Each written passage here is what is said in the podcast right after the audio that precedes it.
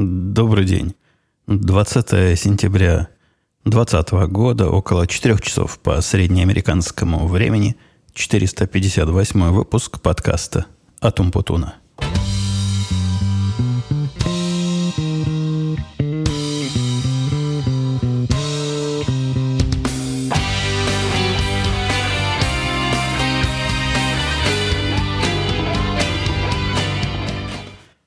Пока не забыл, с самого начала начну с того, сначала начну, а говорят еще добрые языки мастер слова.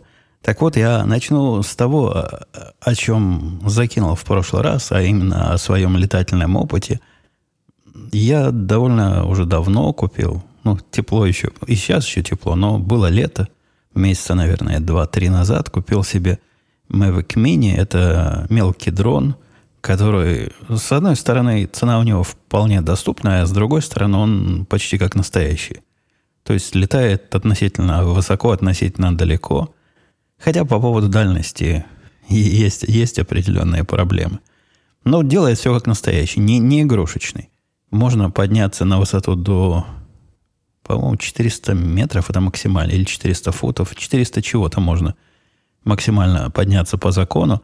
Теоретически и практически он и выше летает, но там летать нельзя. Типа самолеты низколетящие могут в него врезаться.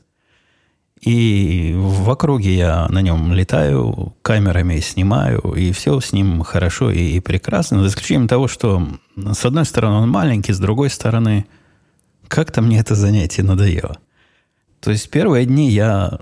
В, у меня три батареи к нему в комплекте идут. Это такой расширенный комплектик был – и первые дни я летал чуть ли, чуть ли батареи не выедая, и одни не успевали заряжаться, пока новые подходили. В это во все, несомненно, в этом что-то есть. В этом хобби, в этом удовольствии что-то есть. А однако приедается оно довольно быстро. Ну да, я отлетел туда, отлетел сюда, поднялся высоко. Интересно, смотришь на экране телефона, как ты летишь, все это, все это любопытно. Даже видео снял и где-то показывал. Потом и дома летал.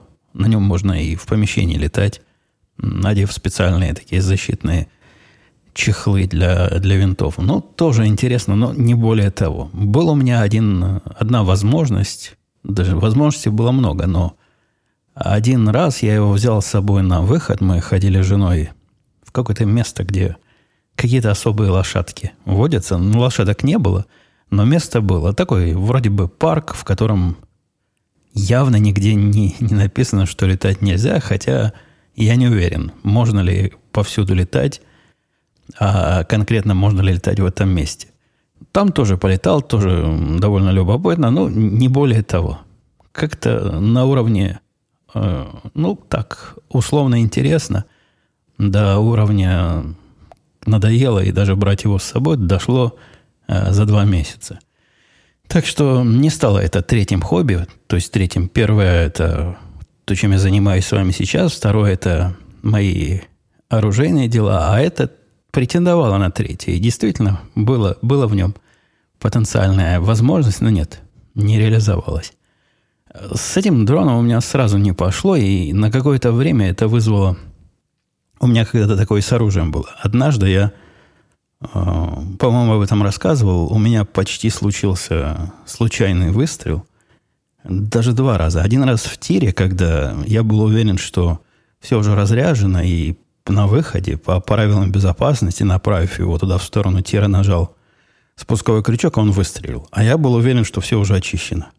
После этого у меня целый день был повышенный уровень адреналина, и следующие несколько недель был какой-то страх даже к оружию прикасаться. Ну и второй раз, вот о втором разе я точно рассказывал, когда при чистке оружия я обнаружил уже в разобранном э, стволе живой патрон. То есть как-то я в свое время не, не выбросил его. Чем-то отвлекся. Я, я, я ведь аккуратно все это делал, но бывает такое. И это тоже вызвало страх. Потом на какое-то время, со временем все это шлифуется, и, я надеюсь, остаются глубоко в подсознании шрамы, которые не делают так больше. Но с дроном у меня сразу же, сразу же случилось самое страшное, что может случиться с дроном.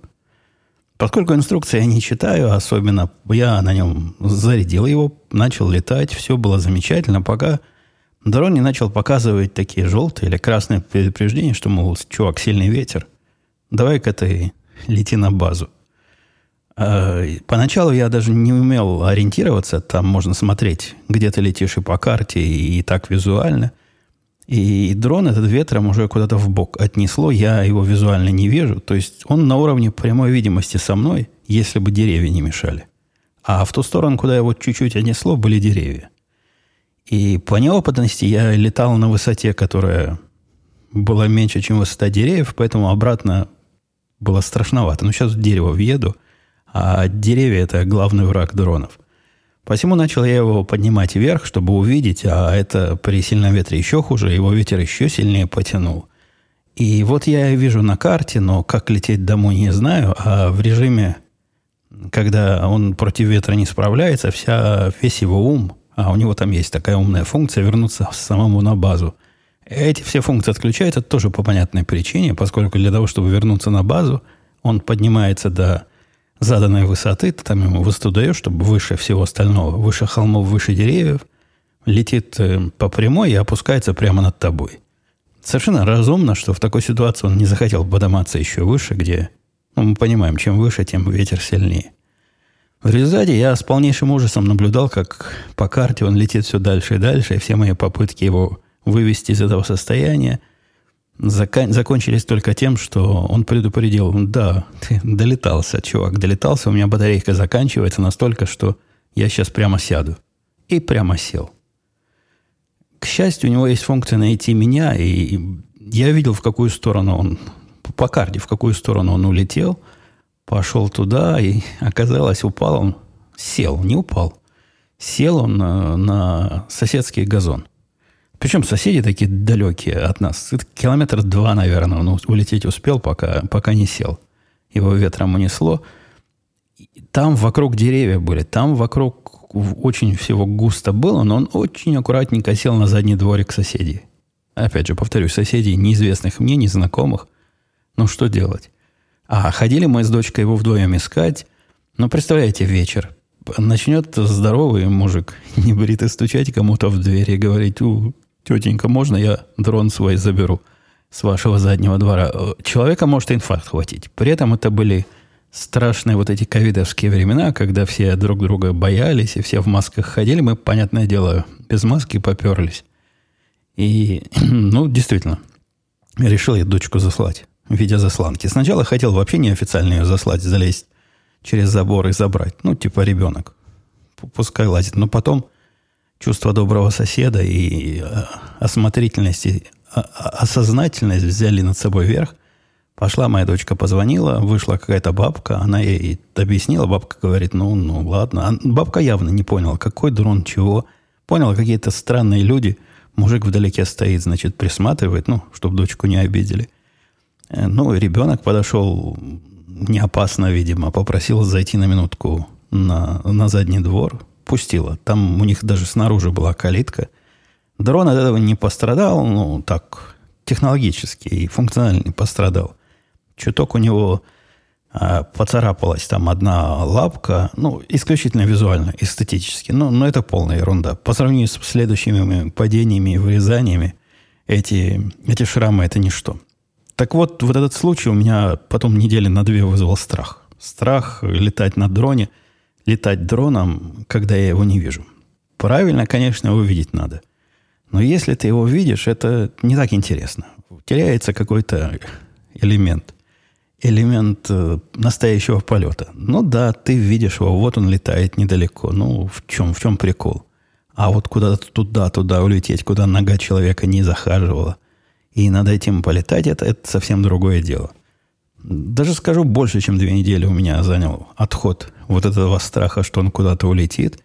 Но с тех пор я, и как с моими оружейными осечками, научился. С тех пор он у меня ни разу не улетал, с тех пор я внимательно смотрел на предупреждения и научился, даже специальное учение проводил. Когда сильный ветер, как его вернуть, есть способы. Ну, когда ураган, конечно, никакой способ не поможет – Но в тот момент, когда он определяет, что ветер сильный, и он не может вернуться автоматически, есть. Есть способы на Костю Сапрыкина. Можно отключить ему всю автоматику, можно включить ему мощный режим и вернуться по карте, глядя по карте, понять, в какую сторону летишь, а уж когда подлетит поближе, глазами навести на цель. Ну, глазами, своими глазами глядеть на дрона и, соответственно, его наводить. Учения прошли успешно, повторюсь, в открытой местности, где риска было мало. И с тех пор я бояться перестал, но какой-то осадочек остался. И вот когда мы ходили на, на незнакомую территорию там летать, у меня там тоже был осадочек. Сейчас вот здесь, если он куда-то улетит, то уж тут я его точно не достану, потому что там часть территории огорожена, часть территории можно ходить, часть нельзя ходить. И, и да, удовольствие было, ну, было какое-то, но не, не такое, как я ожидал. Наверное, с месяц я уже его в воздух не поднимал. Возможно, по, по мотивам этого подкаста схожу, полетаю еще. Как-то захотелось. Может быть, и не такое бессмысленное хобби, как я пытаюсь вам тут рассказать. Как раз погода на улице снаружи хорошая, 22 градуса по Цельсию. Можно было бы, наверное, и на улице записать, но зачем? Зачем записывать на улице, когда это можно сделать комфортно в помещении? из э, тем домашних, э, эта тема даже не тема была. Я, я не собирался 10 минут вам про дрона рассказывать, но надеюсь, кому-то было интересно мой опыт с третьим неудавшимся хобби. Э, из тем важных семейно интересных у нас мальчик со своей девочкой переезжают с одной квартиры на другую. Тут срок контракта на сдачу заканчивается, и они решили обзавестись чем-то получше. Сейчас они живут Ближе всего, наверное, это к моим слушателям будет как съемная квартира, хотя это не совсем квартира. Это технически это квартира, но это квартира, которая в съемном доме. Такой, как это называлось, неприбыльный дом. Ну, было, было в России такое. Дома на сдачу специально строили. Вот здесь тоже такой, такой апартмент, это здесь называется, где все квартиры в этом маленьком комплексе сдаются всем желающим. Комплекс этот маленький, там дом, по-моему, в три этажа, такой не, небольшой. Небольшой домик, много подъездов. А, у, таких коридоров, вот в том смысле, что как у меня в детстве были, когда ты поднимаешься на этаж, и там квартира слева, квартира справа, идешь дальше по коридору, еще... Здесь не так. Здесь у каждой секции вертикальной свой собственный вход – и, и в каждой секции по вертикали, по-моему, две или три квартиры. То есть соседи какие-то есть на лестничной площадке, но вот это все. Ты в полной изоляции от остальных вертикальных сегментов.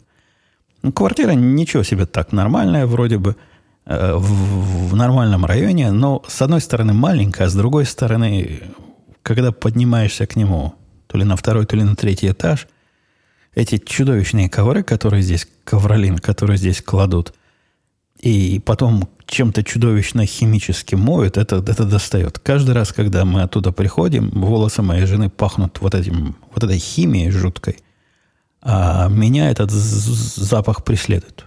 У меня, благо, нет проблемы с пахнущими волосами, но преследует потом долго. Ну и да, и самое главное, маленькая. Их же теперь там двое, а квартира по, ну, по-нашему, по-русски, она, наверное, трехкомнатная.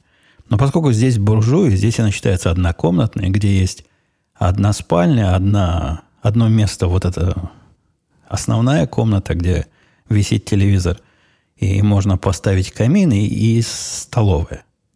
Столовая, по-моему, у них совмещена с кухней, но тоже условно комната. То есть по-русски бы в, моей, в, в годы моей советской жизни это бы считалось трехкомнатной квартирой.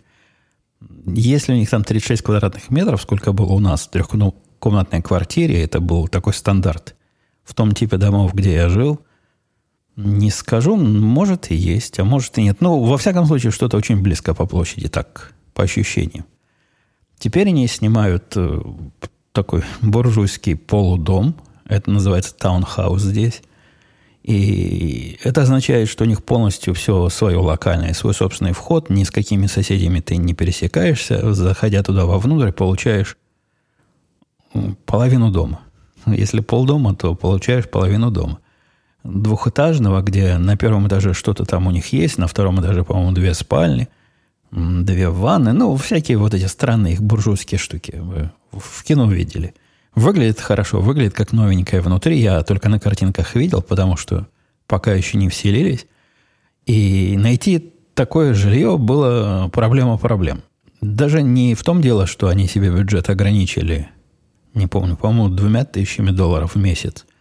И поэтому выбор, соответственно, был ограничен вот, вот такой выплатой. Это, кстати, в наших районах не так, чтобы мало. То, где они жили сейчас, стоило, по-моему, 1600 или 1400. Ну, где-то так. А это новая... Не, это новая даже не 2000. 2000 это была та, которую они до этого хотели. А эту за 1800 им выдали. В общем, не очень дорого. И на семью из двух человек вполне, вполне нормально. Долго они не могли себе найти не от того, что на рынке нет предложений, а от того, что хозяева этих квартир какие-то очень разборчивые. Во-первых, их самая большая сложность – это кошка. У них есть кошка, а по причине, понятной только квартирным владельцам, кошек они не хотят брать. Я понимаю, почему собак не хотят брать, потому что собаки могут там что-то расцарапать, что-то разорвать. Кошки вроде бы в этом смысле поспокойнее. Сказать, что... А, не так, чтобы спокойно. Я наш вспомнил, где наши кошки когтями рвали стены, когда были молодые. Когти точили, пока мы не придумали им такую когтеточилку специализированную поставить. Ну, возможно, возможно, какой-то вред кошки могут нанести, но не такой уж дикий, как собаки. Тем не менее, с кошками много где брать не хотят. А даже в тех местах, где хотят брать, очень переборчивые хозяева. Они проверяют криминальную историю своих жильцов. В этом есть какой-то, конечно, смысл. Смотрят, сидел, не сидел, сколько ходок и за что. С криминальной историей у нас оказалось все хорошо.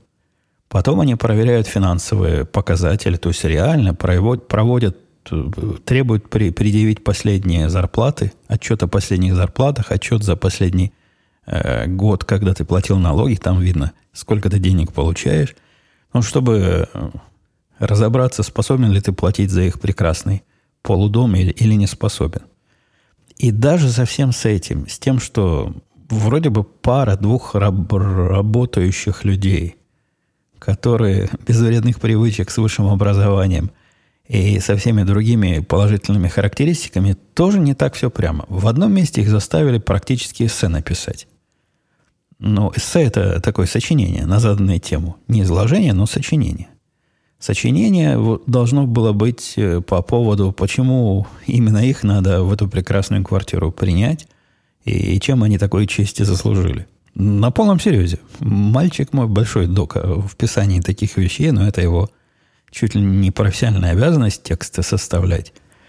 И говорят, умеет это делать. Я, я сам не проверял, но он говорит, что умеет. Но его начальство на работе говорит, что умеет. Ну, маркетолог, что вы хотите. Его этому в институтах обучали. И даже составленное моим мальчиком эссе не прошло. Не прошло, и так их и не приняли. Не, даже не объясняли, почему. Вот мы подумали и решили с вами договор не заключать. Вот это последнее, куда, куда они э, подали свое заявление. Сначала поговорили они с дочкой квартирной хозяйки, потому что квартирная хозяйка сама э, где-то далеко находится. А дочка ее представляет интересы. После разговоров вроде бы друг другу понравились. Те же самые проверки заставили пройти, но у них уже благо есть с предыдущей итерации. Тут, когда проходишь проверки вот такого рода, который называется background check, то есть проверка твоей, твоего фона, твоего прошлого, твоего всего, по закону тебе обязаны выдать его результаты. Даже когда у нас на работе такое проводят или проверяют нашу криминальную историю, у нас это делается раз в год не потому, что на всех работах это делается раз в год, а потому что наша вот такая специфика, работая с банками и другими финансовыми организациями, многие из них это требуют, безусловно. И каждый раз потом мне начальство присылает копию вот проверки, где сказано, что я нормально, не сидел, не привлекался, можно, можно и дальше жить честной жизнью. И, и вот с этими бумажками, да, они показали дочке квартирной хозяйки, понравившись друг другу, договорились на вчера встретиться для окончательного подписания. Был не нулевой шанс, что что-то поменяется. Но нет, ничего не поменялось. Им сказали, да, вы, вы нам подходите. И вот такая, такая у нас большая радость. Нашли, нашли новое жилье. Они недалеко от нас будут жить, несколько дальше, чем сейчас. Ну, где-то минут 15 езды, наверное, на автомобиле, тоже на Первиль, просто с той стороны, где а, школа моей дочки была. Но если дочка моя каждый день в свою высшую школу ездила на автобусе, то проблемы друг другу в гости ходить, ездить точно не будет. Рядом. Особенно по американским масштабам это, это совсем-совсем близко. Э, это как раз по, по причине э, покупки потенциальной мебели к прошлому дому. Я рассказывал, что они и, и ездили смотреть на эту мебель. Мебель, кстати, так и не купили. Сразу вопрос тут э, и тезка задавала, а почему вы считаете, что мебель IKEA нехорошая? Если покупать не самый дешевый вариант, то мебель будет качественная, пишет он. Ну, да, в общем, оно как-то так, но, но не совсем так. Я не имею никакого снобистского отношения к, к икеевской мебели. Это, это моя жена. И я ведь не специалист, вы ведь догадываетесь. Мне какую мебель предложат, я с такой и живу. У меня стол, например, икеевский, уже сто лет в обед. Ну, сказать, что он не прохудился за это время, немножко прохудился. Планочка, которая спереди от меня, я ее уже подклеивал. Суперклеем начала отклеиваться. Ну, лет ему уже много, и он прекрасный. Он мне нравится не из-за каких-то своих качественных особо качественных характеристик, а из-за размера. Большой угловой стол это, это наше все. И мне с таким удобно. Он у меня даже с приставным таким кусочком сбоку, где стоит вся аудиоаппаратура. Практически пол, полтора стола. Э, подобное у нас и на работе есть. Не основные, правда. В виде основных наш начальник зачем-то тоже я этим делился, купил столы, которые можно вертикально поднять. Ну да, китаец теперь стоит у меня над душой, когда мы в офисе бываем. А не бывали мы в офисе с марта. Но есть и несколько вот таких столов икеевских, подобных моему, но они нового поколения, какого-то светлого дерева. Да мне, в общем-то, все равно, какого они дерева были бы. И светлого нормально, и темного, как у меня сейчас нормально. Так что да, бывает мебель, которая ну, стоит и стоит стол на, на шести ногах. Что ему сделается? Был у меня удачный в свое время диванчик от Икеи, который жена выбросила, когда я уехал из э, второй напервильской студии, поскольку не диванчик прохудился, а вот тот самый вред от кошек, который, я утверждаю, отсутствует, там был налицо. Э, там обе боковины, да, вспомнил, как это называется, были разодраны их когтями до состояния полнейшего непотребства. Но если бы не это, то дивану еще служить и служить. Я, я согласен, есть там нормальные вещи, но, во-первых, жена утверждает, что икеевские вещи, э, которые качественные, можно за подобную цену купить более качественные вещи в других местах.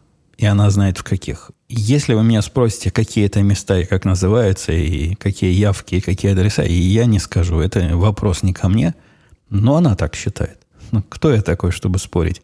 С мудрой женщиной, а она уж Икею эту вдоль и поперек обходила. Точно знает, что там есть. У нас есть разные штуки. Икеевские вовсе, повторюсь, мы не какие-то снобы недобитые. Светильники недавно она купила. Из-за вот этого идиотства местного. Вы знаете, тут есть такая традиция не делать никакого освещения в спальнях. Просто вообще даже места нет, в котором может светить лампочка. На потолке. Нет такого места. Провод не выведен. И в, одной спальне у нас, да, висит там вентилятор. Вентилятор, он э, с, совмещен с лампочками. А в другой комнате и места такого нет. Вот для, для этой комнаты предполагается, что ты ставишь какие-то светильники, торшеры или другое альтернативное освещение. И да, мы поставили два таких вертикальных языки. Работают прекрасно. Не знаю, насколько они качественные или нет, и что-то может быть некачественного. Но работают уже, уже который месяц. Вчера у нас, вчера или позавчера, позавчера, позавчера случилось страшное. Позавчера пришел очередной раз мальчик э, со своей девочкой в гости зашли. Мальчик похвастался, каким на работе премию выдали, несмотря на тяжелые времена. А разговор не о премии и не о мальчике, а о том, что когда мы там на кухне крутились, девочка как-то носом поводила и говорит, как-то тут у нас воняет. Воняет, дохлятиной какой-то воняет на кухне. И действительно, если сильно принюхаться, то, то подозрительно знакомый запах. Слушатели, сидящие здесь со мной давно, помнят мою эпопею, когда у меня в стене кто-то кто сдох. И я думал эвакуировать вообще третью на первильскую студию, не знаю куда, пока не нашел решение, как эту проблему починить при помощи химии. Но кто хочет послушать детали, туда, назад во времени, это, наверное, зимой было этого года или конце прошлого года, там, там все рассказки и, и все, все явки и ссылки на, на то, что я купил для того, чтобы эту проблему решить. Так вот, запах не такой сильный, как у меня был, но подозрительно напоминает. Ну, явно что-то что где-то сдохло. А кто у нас может сдохнуть? Да ясно кто. В деревне живем. Мыши заходят как к себе домой. Через какие места они заходят, трудно сказать, но это ведь мыши, они, они умеют, они находят. Где-то дырку, небось, прогрызли в месте, до которого у нас доступа нет, и приходят поживиться. Но, видимо, одна из э, не, несчастных мышей не вернулась в семью, но попробую найти. По концентрации запаха чувствуется, что это где-то в районе холодильника. Хорошо, сказал я, сейчас отодвину холодильник, посмотрим, наверняка там где-то завалилось. Начал отодвигать холодильник, забегая вперед, никто не завалился. За холодильником все прекрасно, все чисто, но я совсем забыл, что холодильник наш сделан, как говорит Бобук, коллега мой по подкасту «Радио Ти», хищниками для чужих или чужими для хищников. В холодильник этот снаружи заводится вода. Вода ему нужна, насколько я понимаю, исключительно для изготовления льда. Он там автоматически ледышки делает. Это, кстати, очень полезная фича. Мне кажется, уже во всех холодильниках такое есть. Но вот э, так он умеет делать. И, и всегда умел. Ему, этому холодильнику, сто лет в обед, мы его, по-моему, вместе с домом купили. Да-да, он был часть, часть дома. Был и был холодильник. Ну и прекрасно с тех пор работает. И трубочка вот эта, по которой подходит вода, она сделана весьма странно. Я не могу понять и принять логику вот этих конструкторов, которые сделали то, что они сделали. Но, по сути, в стене такая дырка. Может, через нее даже мыши залазят. Маленькая мышка вполне может залезть, а вот эти мышки, которые наружные, мышки-наружки, полевые, они, они совсем мелкие. И из этой дырки в стене выходит трубка, которая на вид как медная, но, скорее всего, она латунная какая-то. Ну, вот примерно такой материал – то есть он не мягкий, не резиновая трубочка, которую я бы ожидал в такой ситуации увидеть, а металлическая. Гнется немножко вперед-назад, но то место, в которое она прикреплена, это место, это место, конечно, слабое место. Видимо, она там давно уже то ли проржавела, то ли прохудилась, но попытка сдвинуть холодильник привела к тому, что из этого места стала капать вода. Вместе соединения этой трубки – вы понимаете, когда холодильник двигаешь, напряжение на, на эту трубку, она не сопротивляется отодвиганию, но, видимо, что-то откуда-то сорвалось. И теперь у нас две проблемы. Во-первых, как воняло, так и воняет. Во-вторых, холодильник капает теперь.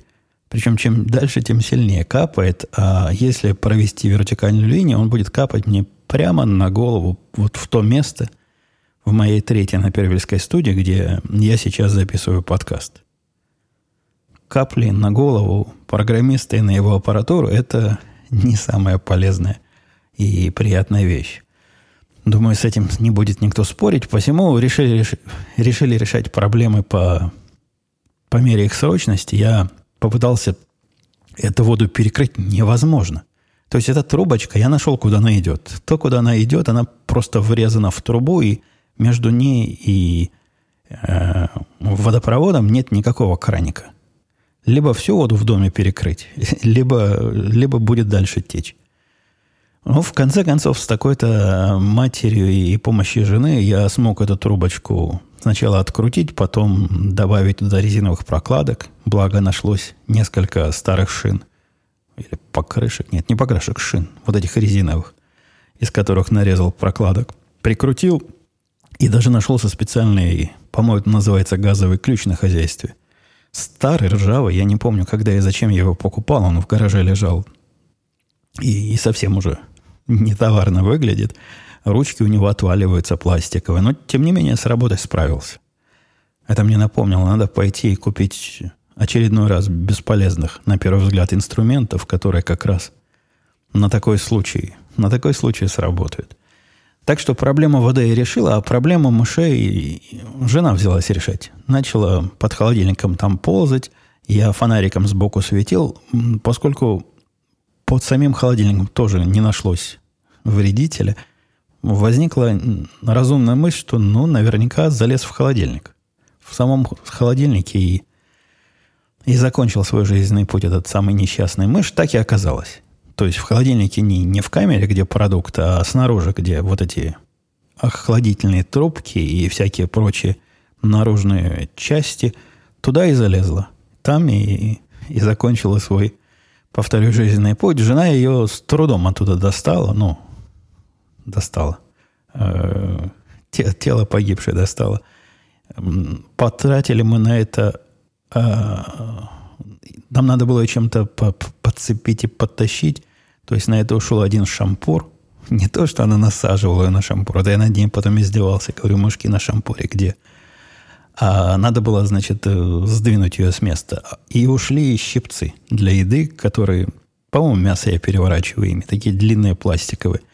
Но вот при помощи этих инструментов э, жена смогла провести мыши, мышеловную операцию – и все как рукой сняло. То есть, как только источник разложения пропал из поля, поля, поля наших носов, все сразу стало хорошо и прекрасно. Да, это было такое большое преступление. Преступление, большое э, приключение.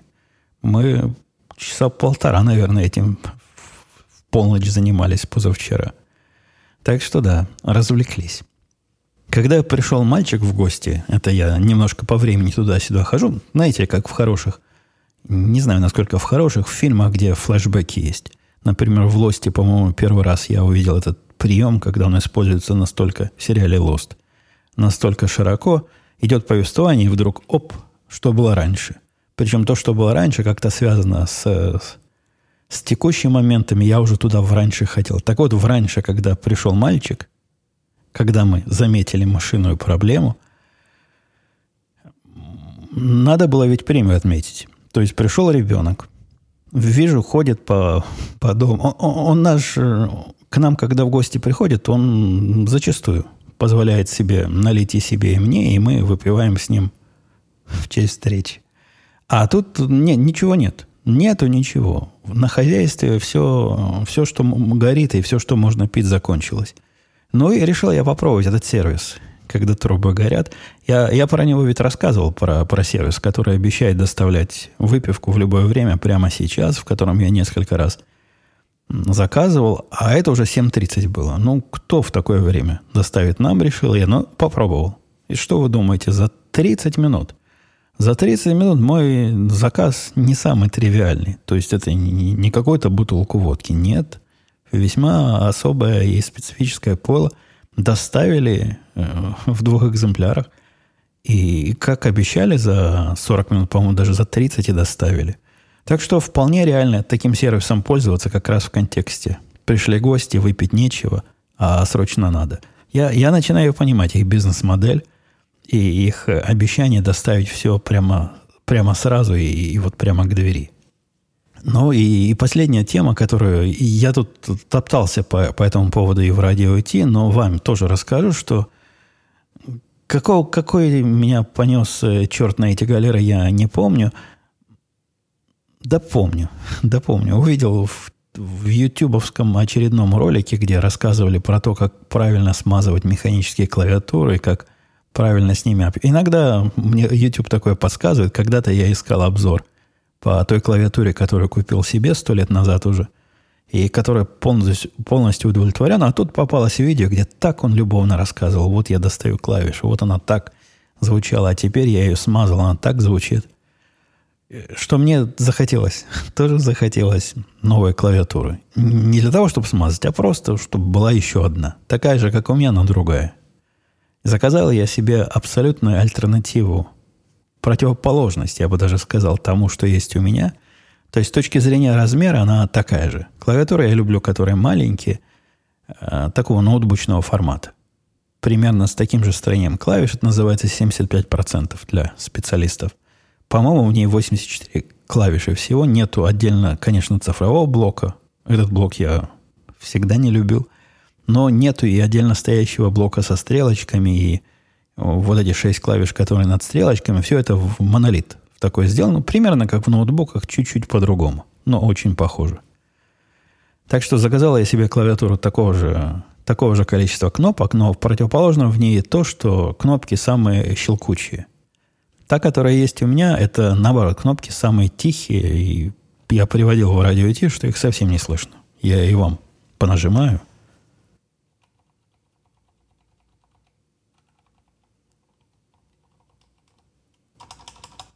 Вот этот сильный звук, это был пробел. Пробелы традиционно звучат посильнее. Все остальные кнопки тихие. И альтернативу я купил, которая щелкает. Сейчас даже схожу, покажу вам, как щелкает. Ну, чтобы, чтобы поняли, в чем большая разница.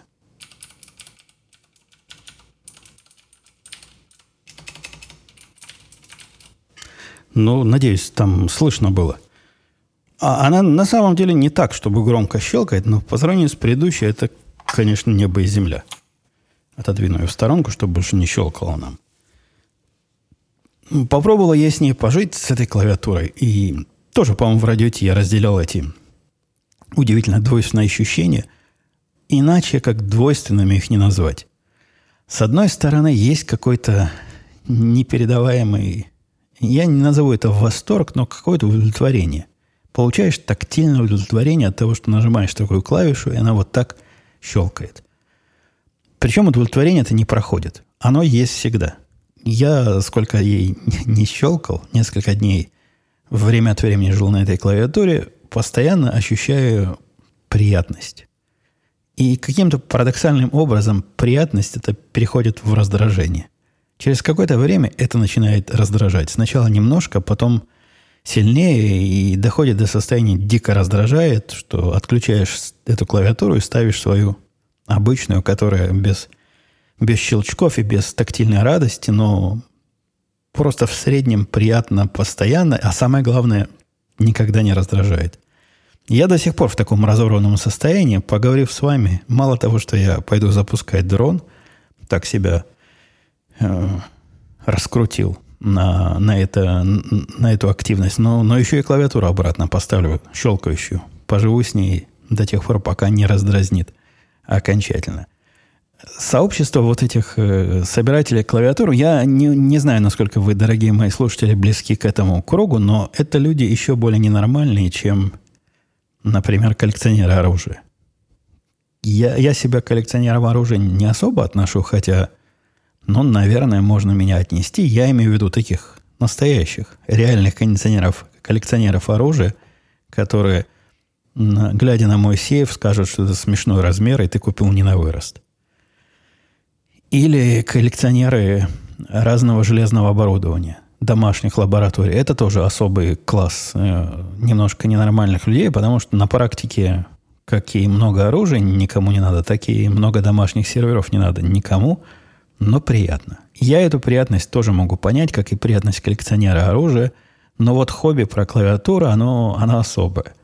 Люди эти на полном серьезе покупают себе клавиатуру по частям, и части эти стоят абсолютно непонятных, неадекватных денег. Ну, настолько неадекватных, что в их мире какая-то средняя клавиатура, купленная по частям – который даже не считается хай-эндом или чем-то продвинутым, ну, вот такой середнячок, обойдется вам, не поверите, в долларов 400-500. То есть 400-500 долларов за части клавиатуры, которые вам потом еще надо самому спаять. Получается ли в результате нечто такое, что вас будет радовать всегда, это, это палка о трех концах. То есть, представляете, насколько было бы обидно, если бы вместо покупки клавиатуры, которую я купил за 120 долларов готовую, из которой не надо возиться, и которая меня иногда дико раздражает, такое же произошло бы с клавиатурой за 500 или за 1000. Ведь это было бы совсем-совсем обидно. При этом у коллекционеров механических клавиатур, у энтузиастов механика клавиатурного дела, у них ведь не одна такая, как на одной остановиться невозможно. Но это, это я как раз понимаю, это как с, с оружием. Есть один, но всегда есть место и для другого. Похоже, меня это хобби миновало, то есть покупкой, такой импульсной покупкой второй клавиатуры я, как мне кажется, закрыл для себя этот вопрос. И, и теперь, когда мне YouTube показывает видео про какую-то особую смазку или переоборудование, или кастомизацию механической клавиатуры, я ему говорю, не, не надо мне больше такого. Я уже свой лимит на, на это хобби, которое не, не вышло для меня и не стало хобби, лимит мой закончился, так что пойдем в другую сторону и посмотрим лучше видео про новый и продвинутый пистолет. Давайте посмотрим на вопросы, но вопросов тут... Это не в укор вам сказано, но, но должно быть стыдно. Кое-кому должно быть стыдно. Мне не на что отвечать практически. Ответив на вопрос про Икею, я попробую ответить на еще парочку, которые тут есть. А не на что это как, как наша кошка, которую мышку эту не выловила, то есть мышей не ловит. Так и некоторые слушатели тоже забывают забывают, что обратная связь для подкаста – это дело хорошее, и я тут не раз призываю заходить вас на сайт podcast.umpudun.com, и совсем несложно. Совсем технически делается несложно. Кстати, у подкаста есть и чатик э, в Телеграме, и ссылка на который на, на том же сайте легко находится. Так вот, Orange59 писал «Добрый день, Евгений, спасибо за подкаст. После истории про Орла, который не оправдывает ожидания по срокам проекта, стало интересно, как у вас организован рабочий процесс. Используйте гибкие методологии со всеми ритуалами или договариваетесь о сроках и объеме работы, отпускаете Орлов в свободный полет до даты X. Как планируете сроки? Это, это на третий круг. Мы в прошлый раз в подкасте Радио Ти сильно спорили по поводу планирования сроков просто до, до драки, до, до избиения оппонента по лицу. Я не буду на третий круг заходить. Кратко скажу, что процесс э, рабочий у нас организован весьма гибким образом. Во-первых, он зависит от задачи и от э, набора проектов, для, для которого Орел должен писать то или иное. Во-вторых, договаривать о сроках и объеме работы. Ну, я объясняю человеку объем работы на том уровне, который мне кажется достаточным для того, чтобы он мог э, начать про это думать и задавать мне более конкретные вопросы. Я всегда ожидаю от людей после моей постановки задачи. Она не то, не то чтобы совсем уж поверхностная, но без, без деталей. Я пытаюсь оставить исполнителю место для маневра – и ожидают исполнительных вопросов. Таким образом, у нас происходит более тесная интеграция и более тесное понимание того, что я на самом деле имел в виду, и что на самом деле я желаю от Орла. Этот случай не совсем тот. Этот случай был, когда есть готовый проект, который понятно, что он делает, его надо немножко поменять, абсолютно понятно, как поменять. Вот есть третий проект, в котором сделано помененным образом. Это было чисто техническое проблема, и никаких новой, новой функциональности решений не должно было принести. Это переход, ну, как будто бы с одной технологии на почти такой же, но другую. И да, что касается вот этой истории про Орла, поэтому я удивился. Ну, даже глядя по аналогии, как это было сделано в 33 подобных же переходах, которые вот тут же у тебя двумя кликами пальца доступны, можно было бы догадаться, даже если бы ты не знал бы совсем ничего о задаче, которую ты решаешь, а он про эту задачу знал все.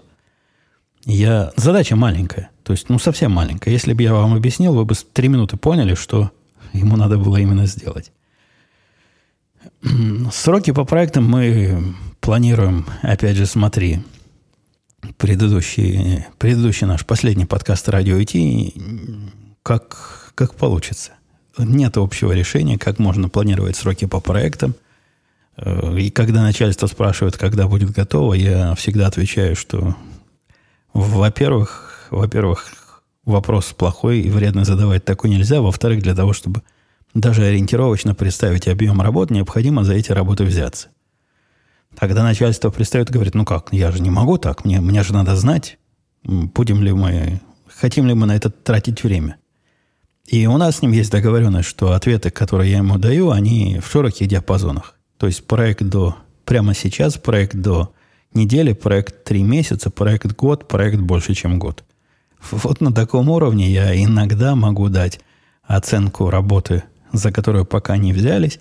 Но мы оба понимаем, что как только в процесс втянемся, сразу станет более-менее понятнее, когда мы можем выдать на гора минимально рабочую версию – и этот процесс у нас уже накатан. Мы друг друга понимаем, и он, он знает, что если я ему говорю, что приходи через неделю с этим вопросом, то нет никакого смысла спрашивать меня об этом через три дня. Быстрее точно не будет. Александр писал, здравствуйте, я родом из Таганрога, правда, та-та-та. А, он спрашивает, есть ли какие-то места в Таганроге, которые он, он планирует посетить в Таганроге, спрашивает, есть ли места, в которых был сам Умпутун.